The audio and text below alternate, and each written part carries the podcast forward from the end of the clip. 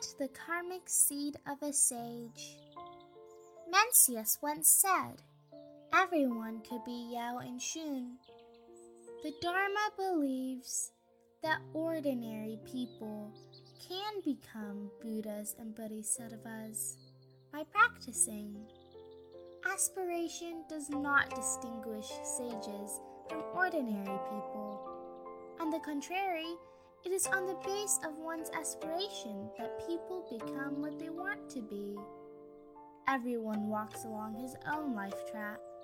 It is unnecessary to compare with others. If one insists, then compare with sages, with role models, and with oneself, so that one may move upward constantly. Each of our thought is new. Each of every moment is new. If one aspires to be a sage, then plant the karmic seed for it. Protect the seed so that it may sprout, grow up, blossom, and bear the fruit of a sage.